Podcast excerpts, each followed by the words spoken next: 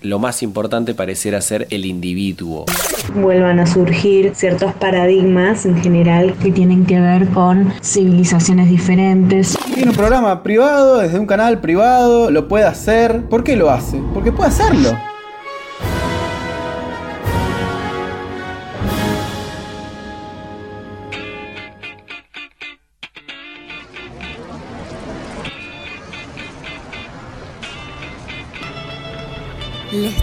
Buscando la quinta pata al A gato. caballo regalado no se le miran los El que se quema con leche ve una vaca y Perro llora. margaritas a los Pájaro chanchos. que comió, La voló. curiosidad mató a Diez cuervos que te sacarán los Como ojos. perro con dos colas. vale pájaro en mano que Una golondrina no hace verano. Hay gato encerrado.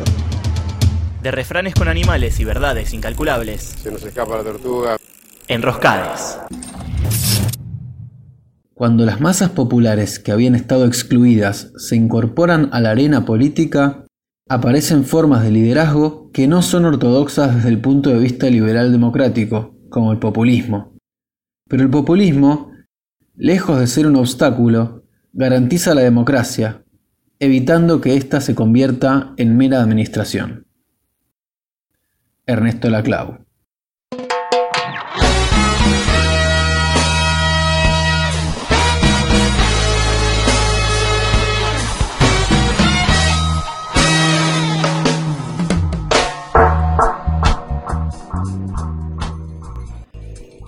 Buenos días, buenas tardes, buenas noches.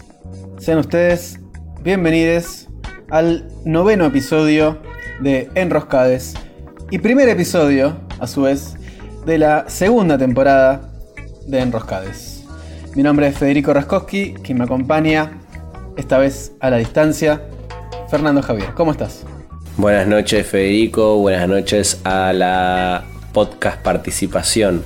Igual esta vez la aclaración es como todas las veces fue así. Nunca no fue virtual nuestro encuentro para este podcast. Es cierto, pero últimamente hemos coqueteado con que quizás íbamos a poder lograr en la presencialidad un estudio de grabación o de mínima estar juntos a la hora de, de preparar el podcast. Pero bueno, hashtag no se pudo. Hashtag no se pudo en... No, no, no dijimos todavía de qué vamos a hablar. ¿De qué vamos a hablar mejor, Federico, antes de que diga lo que iba a decir? En el episodio de hoy, mi estado personal, mi decisión nacional. El título, hoy vamos a hablar de la política, el, capítulo pasado habíamos hablado de política, habíamos hablado de, lo asumir político, la politización de las prácticas, la politización de nuestra vida y cómo también en ese sentido hay un discurso que va en contra de eso. Bueno, nosotros hoy creo que, vamos a hablar de eso, retomando algunas cuestiones de por qué es importante la política en nuestras vidas, porque básicamente es parte de nuestras vidas y de qué manera es que quizás se entremete, se ¿cómo se dice el verbo? De entrometerse Y se entromete. Se entromete. Y creo que justo estamos grabando este capítulo en el mismo día que el gobierno nacional vuelve a anunciar lo que sería una especie de cuarentena versión 2021, pero que a priori serían solo nueve días. Digo, qué muestra más clara de cómo la política, y particularmente desde un Estado, incide y se entromete en la vida de las personas, en la vida personal y privada, íntima, y está bien que así sea. Lo tiro como pregunta, mi respuesta yo ya la tengo. La podemos decir al final también, como para no spoilear, porque en definitiva lo que estamos haciendo acá todo el tiempo es pensar en voz alta entre nosotros dos y entre lo que el del otro lado se dispare a partir de lo que estamos contando. Pero un poco podemos decir que vamos a hablar de, la política y, y la cosa pública y la cosa privada y cómo las triple P, en este caso podríamos pensarla, la política en sus tres Ps, lo público, lo privado y la política en sí, digamos. En vez de la, en vez de la triple A, la triple P. complicado. Bueno, ahí te dejaste. Fede, tra- otro ejemplo, tiraste al propósito de la política. La AAA fue una organización que se, se hizo desde el gobierno nacional en ese momento, en la década del 70, que era Asociación Argentina Anticomunista. No, si Alianza. Anticomunista Argentina. Alianza, Alianza Anticomunista Argentina, que básicamente fue un antecedente, eh, sin ir más lejos, del terrorismo de Estado. Ponele. Un tema muy polémico, igual, trajiste Federico. Sí, es una, una organización paraestatal. Una organización paraestatal que perseguía básicamente a comunistas y posiblemente muchos de esos eh, desaparecidos en este caso. Pero bueno, no íbamos a hablar de esa cuestión, yo era más liviano mi punto. Yo qué sé, la semana que habíamos hecho ese programa terminábamos bastante hablando de actores políticos. Cuando pensamos en actores políticos, puedes pensar en una organización y sea cual fuere, digo, desde una empresa hasta una organización que no busca o no tiene fines de lucro. Y en ese fines de lucro, automáticamente el sentido común nos lleva a lugares como ONGs, Greenpeace, como si lo único que no tiene lucro, o justamente una organización que se define como lucro, como que hace política pero sin decir que lo hace, o no se para desde un lugar como lo que sí se para desde un sentido de pertenencia como lo puede hacer un partido político, el PJ. PJ no busca lucro técnicamente, ¿viste? Pero sin embargo no es una ONG hay un montón de historia que explica eso, digo, no quiero ser inocente en la mirada, pero sin embargo es como alguna cosa curiosa, no deja de ser una organización sin fines de lucro, pero no lo es. Eso no deja de ser también el resultado de, eso que, sobre el final del, del, capítulo anterior decíamos los actores políticos, porque todo muy lindo. ¿Y quién hace la política en definitiva? Actores políticos son eso, ONGs, organizaciones, empresas y el mismo Estado. Sí, desde lo público y lo privado, de eso es lo que estamos hablando y lo que vamos a hablar. Por ejemplo, como vos decís, las ONGs, por ejemplo, están desde el lado de lo privado, aunque su objetivo no es lucrar, pero el rol que toman es un rol que muchas veces el Estado no llega. Entonces, ¿está mal en sí? A ver, bien o mal. Es algo relativo el bien y el mal. Pero nosotros, por ejemplo, ¿vemos mal que una ONG se haga cargo de un jardín maternal? ¿Eso está mal? ¿O lo que está mal es por qué el Estado no se hace cargo de poner un jardín maternal en determinado lugar, por ejemplo? El tema es que si nos quedamos quizás en la crítica al Estado de por qué el Estado no se hace cargo en, este lugar que quizás necesite específicamente un jardín maternal, entonces la ONG de repente dice, bueno, con capitales privados nosotros podemos poner acá un jardín maternal, poner docentes y hacernos cargo de todo. ¿Está mal eso? No, es que vos sobre el final de tu explicación dijiste la palabra clave, que le quita el falso mote de inocente a una ONG, porque yo soy bastante anti-ONG, voy a presentar posición en este preciso instante. Vos dijiste capitales privados, entonces cuando aparece la,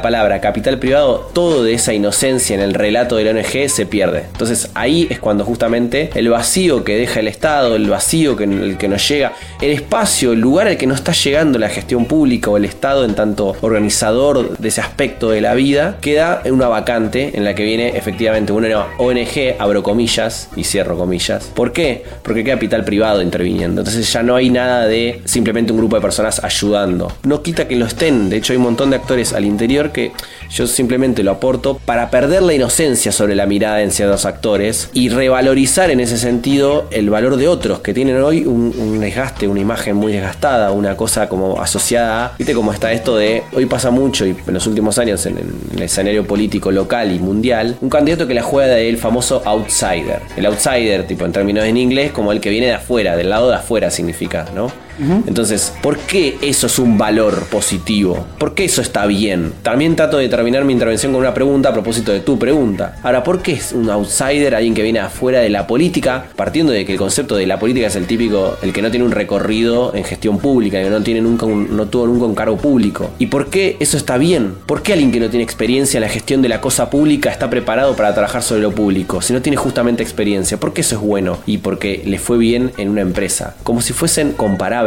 y digo esto como para desarmar del todo una farsa atroz con la que convivimos de que nosotros somos chiquitos, porque nosotros encima, por la edad que tenemos, Federico y quien habla, Fernando, somos personas criadas en los 90.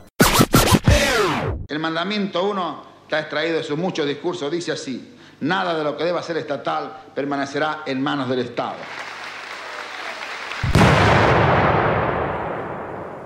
Donde el valor de lo privado y el valor de lo privado en términos de la propiedad privada y el significante propiedad privada, el significante lo privado, se llenó de un montón de sentidos que nosotros nos criamos con eso. Hasta que después empezamos a ver que también las cosas pueden ser de otro modo, con errores en el medio, ¿no? Pero hay algo muy ridículo en ese sentido, ¿no? De cómo alguien que el outsider es un valor positivo en la política, en particular de la política pública, porque creo que de eso estamos tratando de hablar hoy más que no lo hicimos la, otra vez. Pero hoy es como más eso, lo público y lo privado están entrelazados. Y están entrelazados porque son dos caras de una misma moneda, ¿no? En algún punto. Entonces, a mí en general me molesta bastante como esa cosa del valor outsider como un valor positivo. Positivo. Yo creo que hoy en día también están tomando mucho poder las derechas a nivel mundial y estas derechas nuevas, extremas derechas, como por ejemplo pasa con Vox en España, por tirar un ejemplo, se hacen eco de las crisis económicas, en este momento también sanitarias, que hay, o inclusive cuando vuelve a ganar en Ecuador el neoliberalismo. Entonces, ¿qué sucede? Es gente que viene literalmente de afuera de la política o de la militancia política, por decirlo de alguna manera, fuera de los partidos, y viene de las empresas a decirnos a nosotros qué es lo que tenemos que hacer y por qué se tiene que manejar un Estado como si fuera una empresa. En una empresa hay empleados. Si los empleados hacen huelga,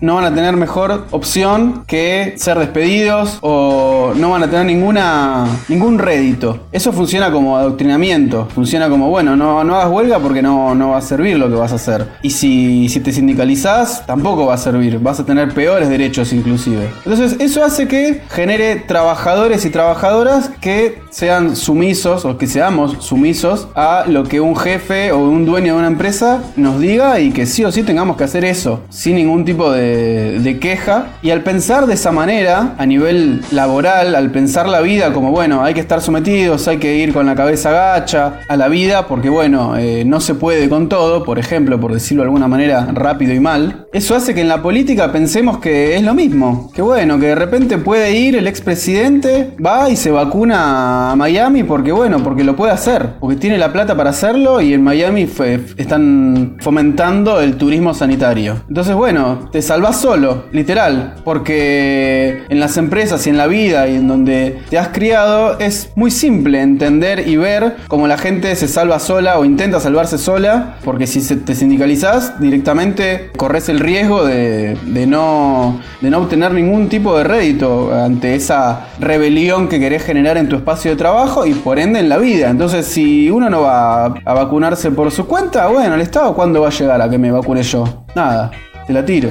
Me haces pensar en, en lo que la otra vez hablamos de politizar la vida y nuestras prácticas y con función de lo que me decís vos, lo que pienso es que claramente esa expresión aplicado a, a algo más quizás del orden de lo cotidiano se vuelve más evidente que es más necesario o tan necesario, mejor dicho, hacer eso como también en la vida que es el aspecto más colectivo de tu vida, cómo es muy notable eso. ¿Por qué digo esto? Y en función de lo que venís contando vos. Estamos en un mundo, el nuestro por lo menos, signado por las reglas del capitalismo. Entonces hay algo ahí en torno a los discursos que legitiman el capitalismo de invisibilizar ciertas cuestiones, como puede ser la siguiente, esto del capital que hablabas antes, y la idea elemental de que donde alguien tiene mucho es porque alguien tiene muy poco. Digo, es una, una cuenta suma cero, digamos. Esos textos de, economía clásica te dicen eso desde el principio. Bueno, ahí hay una intencionalidad política de discursos de invisibilizar eso. Y cuando vos decís nadie se salva solo, me encanta. Digo, ¿cuántas veces citamos esa frase? Está bien, es una frase que el gobierno justo hace un año cuando comenzaba la cuarentena lo retoma, lo, lo toma.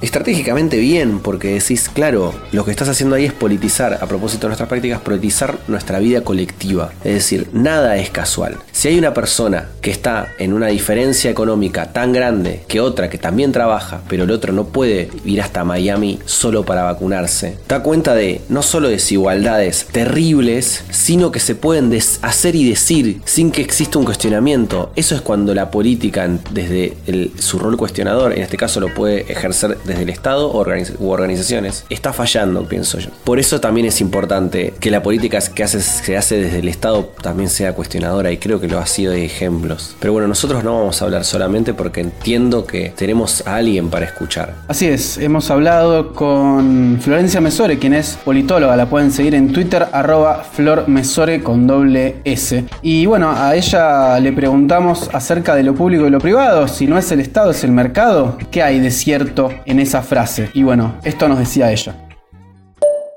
Entre la relación entre el Estado y el mercado viene de una pregunta histórica de, bueno, si tenemos una economía liberal donde el Estado no interviene o tenemos una economía de un Estado interventor. Finalmente, ahora los paradigmas neoliberales en general sí o sí requieren un mínimo de inter intervención del Estado. Creo que no, no hay razones para pensar que actualmente el Estado no interviene aún en las economías más liberales, por así decirlo el funcionamiento del mercado en el capitalismo, como ahora lo conocemos, sí o sí requiere de la intervención del Estado.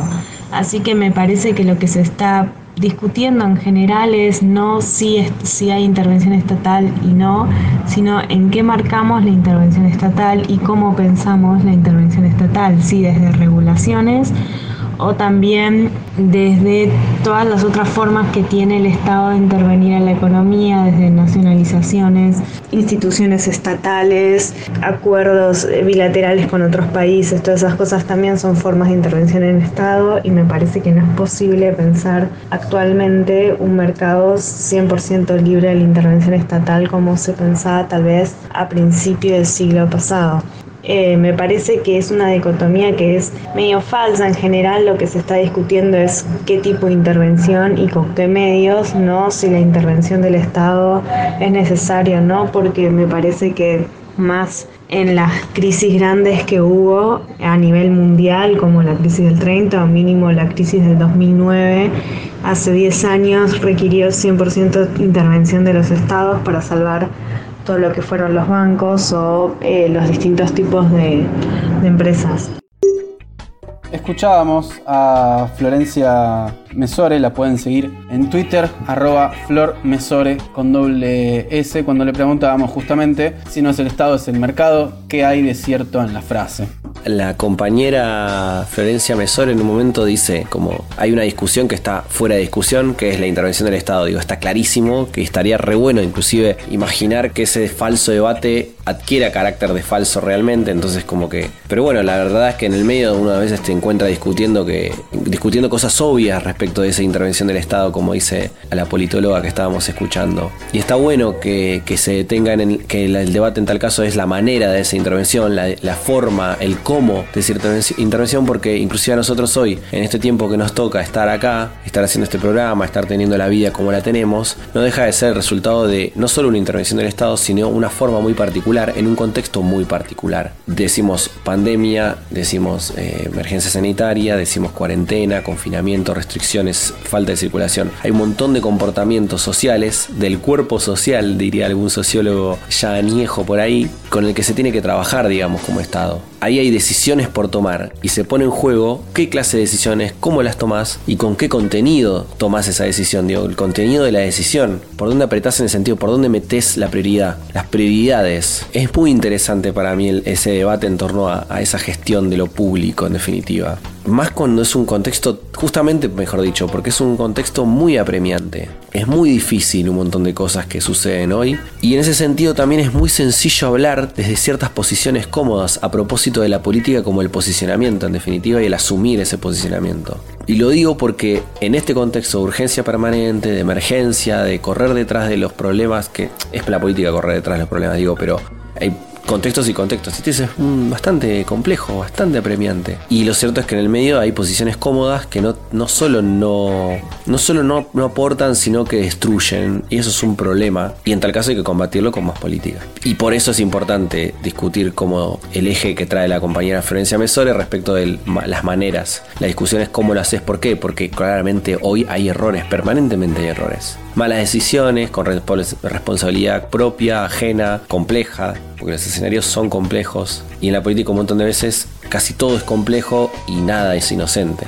Como bien decís vos, y agarró esto último que a lo que te referís, casi todo es complejo y nada es inocente. Cuando Alberto Fernández, por ejemplo, el presidente de la nación, dice que hay una cuarentena estricta otra vez, es la decisión que toma el Estado Nacional. Ahora, a partir de ahí se toma en cuenta el compromiso ciudadano para acatar esta regla. No sé qué es lo que va a pasar, quizás cuando este capítulo salga a la luz veremos qué sucede, pero por cómo fue hasta ahora la cantidad de fiestas clandestinas que fueron desbaratadas, por decirlo de alguna manera, la cantidad de encuentros multitudinarios sin los protocolos necesarios, o sin ir más lejos, como el famoso presentador de la tele, Marcelo Tinelli, ha abierto su programa también sin protocolos, con un montón de gente en el escenario. Y desde el lado de, bueno, tiene un programa privado, desde un canal privado, lo puede hacer. ¿Por qué lo hace? Porque puede hacerlo. Porque puede hacerlo y quiere hacerlo y no le molesta cumplir con el protocolo dictado por el gobierno nacional, aunque es un protocolo ya más antiguo, ni siquiera es la, la directriz de hoy, es lo que ya se venía manejando en, en cuanto a multitudes a nivel nacional. Entonces es en definitiva, bueno, lo hago porque quiero, lo hago porque puedo, lo hago porque soy privado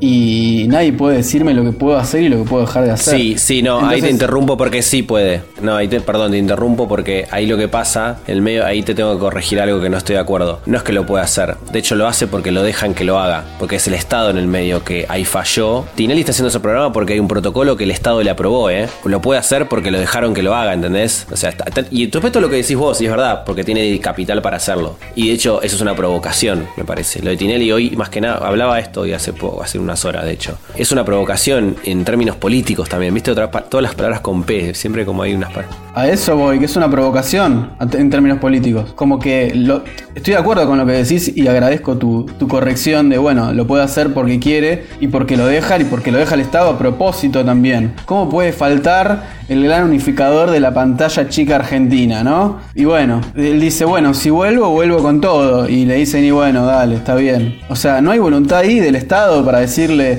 che, mirá, si no manejas los protocolos, ¿no? O sea, ¿quién gana la pulseada ahí? ¿Quién gana la pulseada? Bueno, ahí es cuando ahora, en función de esa pregunta tuya, ¿por qué hay un quiénes, no? Porque claramente la política son ocupar lugares y a partir de los lugares que les toca es como visiones del mundo o maneras de organizarlo. Las famosas descripciones históricas entre izquierdas y derechas son históricas y son presentes. El que las quiere invisibilizar, lo que quiere invisibilizar es que existen como distinciones, pero claro que existen, porque las subjetividades se transforman en ideas más o menos colectivizadas y eso son básicamente las ideologías como de mínima, las visiones del mundo, ¿entendés? La mirada sobre el mundo. El posicionamiento, traducido en un relato de ese mundo, dicho así muy mal y pronto, sería la ideología en algún punto. Bueno, las derechas, las izquierdas. Y digo esto porque hoy, tiempos de urgencia permanente, cuando las papas queman, también el pez por la boca muere. Y sigo tirando frases hechas, pero porque me parecen muy atinadas. El pez por la boca muere es esto de cuando hablas, algún momento salta por ahí qué es lo que pensás del mundo y cómo pensás que sería la mejor manera de organizarlo y cómo no va a aparecer la política ahí. Claro que sí. Bueno, y este es un tiempo en el que salta eso y lo decimos por las derechas. Federico, vos recién decías eso, la derecha o, cierto espacio político que, que en algún mundo en este contexto eh, ganan una relevancia, ganan una legitimidad. Cuando hay un cuestionamiento, dependiendo de dónde viene, tiene un valor distinto claramente. Y hablamos justamente en- continuamos en este caso hablando con Florencia Mesore y le preguntamos a propósito de las derechas, perdón, ¿por qué crees que en muchos casos las derechas a nivel mundial toman protagonismo, en este caso ante el desencanto de la sociedad sobre la política? Digamos, hay un desencanto y la derecha se asoma. ¿La escuchamos a Florencia? La escuchamos, sí, obvio.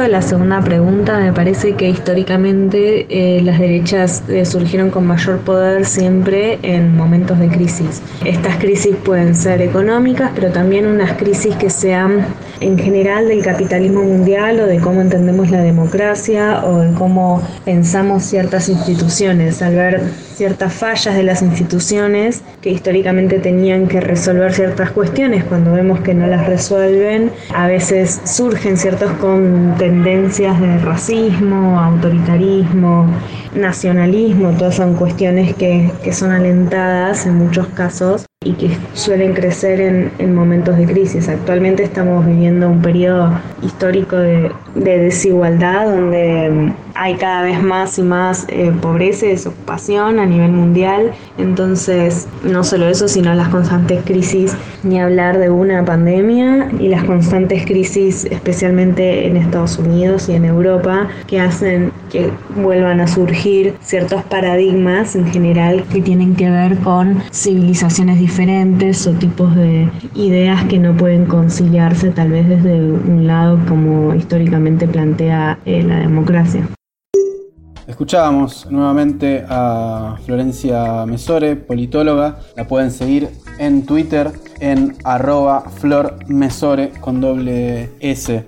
Hay algo que es como lo que venimos cada, cada tanto retomando, que es esto del cuestionamiento. En un momento de cuestionamiento, un montón de veces sucede que lo capitalizan y lo ha capitalizado las derechas. No siempre fue así, no, es tan definitivo, mejor dicho. Y creo que en ese sentido aparece algo que no le mencionamos tanto hoy. Pienso que aparecen los liderazgos, pienso que aparecen las figuras de poder, digamos, el poder como, como elemento a, introducir que no lo mencionamos tanto. porque una la derecha tiene referencia? Porque tiene plata en algún punto, tiene capital y eso es poder, traducible en un relato con cierta llegada, con una distribución y con una manera de impregnarse que justamente ese cuestionamiento, ¿qué tipo de cuestionamiento es? Porque si es un cuestionamiento desde el transformador y no es un cuestionamiento de pataleo, es distinto, digamos, siendo como muy a boca de jarro lo que estoy diciendo, digo, pero no es lo mismo un cuestionamiento parado desde el capricho, permanente y constante, sin mayores intenciones de construir algo, sino eso, no solo que es, peor cuando es destructivo, y después está el cuestionamiento que tiene que ver con el transformador, y eso ya es otra cosa, las derechas no, no solo no quieren transformar, o en tal caso quieren desde mi mirada y ya terminando de, de decir desde uno, desde donde estamos hablando, es cuestionador no solo, sino que agravante, em, empeorador de las vidas, digamos, o que por lo menos prime una lógica de esa vida en la que por lo menos lo más importante pareciera ser el individuo, los individuos como cosas sueltas. Y cuando decimos individuos aparece justamente por eso en ese contexto la propiedad privada como lo que es de uno particular, lo que importa que tiene nombre propio,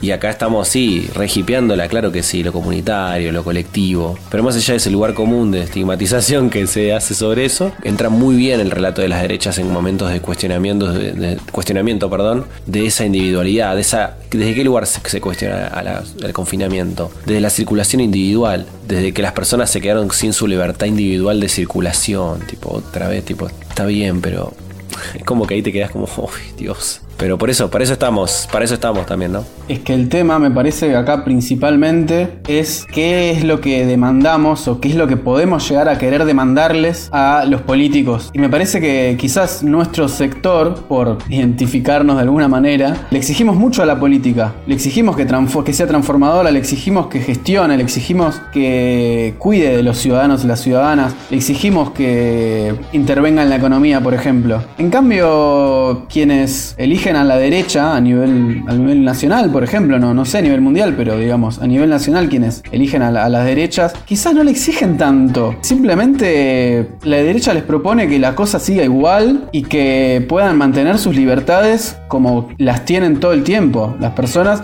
pero bueno, se olvidan de algunos detalles no menores, como por ejemplo las cuestiones comunitarias, porque de repente las cuestiones comunitarias, como bien decías vos recién, quizás es más, más difícil de llevar a cabo. Los cuidados comunitarios, volviendo un poco a los que eran los primeros capítulos nuestros del año pasado, en la primera cuarentena, todo lo que es el cuidado colectivo que hablábamos, un poco de eso, cómo funciona la organización popular a la hora de, generar consensos. ¿Cómo es cuando nos dicen, bueno, que los políticos no tienen que ganar la plata que ganan, por ejemplo? Eso es bajarle el precio directamente a el rol que realmente tienen en una, en una sociedad, en una nación, por ejemplo. Y en definitiva, de esa manera tampoco se fijan en, en cuestiones como por qué un empresario de repente gana mucha más plata que antes, simplemente se lo ganó trabajando. El cuestionamiento a la figura y el funcionario público está mucho más a mano que el cuestionamiento a un empresario. El empresario viene a ser como una persona que, digo, y eso es una situación del, escenario político desde lo ideológico, desde el sentido común, que hay que seguir dando. Vos recién hablabas todo el tiempo, le exigimos a la política como parándola de un lugar separado del propio, del propio como uno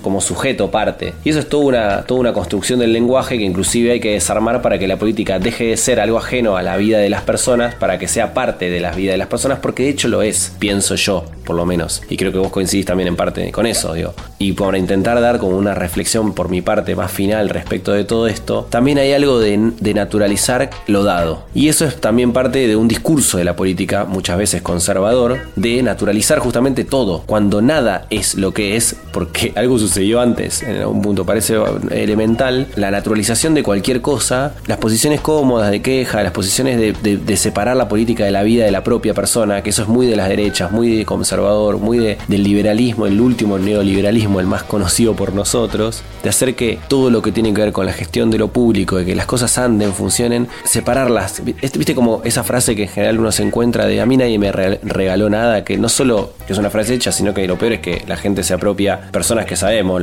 el año pasado cuando fue Juana Viale diciendo eso, decís, me estás jodiendo, tipo, y esto ya lo trajimos alguna vez en un capítulo, siento. Me parece que es otra vez algo de, de hacer de la política algo del día a día, asumirlo desde cada práctica que hacemos y entender que, lo que sucede y lo que está dado no está dado porque simplemente está ahí, porque hubo, decisiones y parecen re inocentes, parecen chiquititas, y amén de que la política en, su forma desde adentro es muy expulsiva, puede serlo. Así todo, la política uno lo puede hacer no solo desde, un Estado, lo puede hacer desde el lugar que le toca ocupar, desde la organización que le toca integrar si le integra. ¿Te molesta esto? Organizate y trata de resolverlo. Pero organizate, nunca solo. Porque solo no lo vas a lograr. O sea, solo podés sacar una tajadita. Pero no es el camino, pienso. ¿Es propia la política? ¿Es ajena? ¿O ambas? ¿O un poco de cada? ¿Cómo afectan los liderazgos en la política a nivel mundial? ¿Por qué la derecha siempre tiene la resolución a los problemas de las personas y termina generando más problemas? ¿Hay terceras posiciones?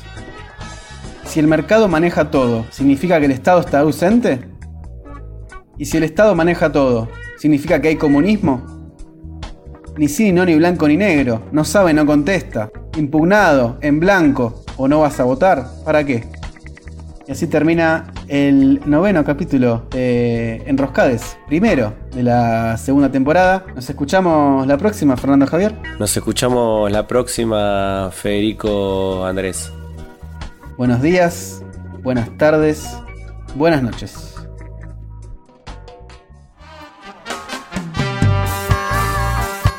¿Te enroscaste lo suficiente? ¿Llegaste al núcleo? Nosotros tampoco. Contanos qué te pareció este capítulo en nuestro Instagram, arroba enroscades. Porque yo soy bastante anti-ONG. Voy a absentar posición en este preciso instante. La cantidad de fiestas clandestinas que fueron desbaratadas. Y acá estamos, sí, regipeándola, claro que sí.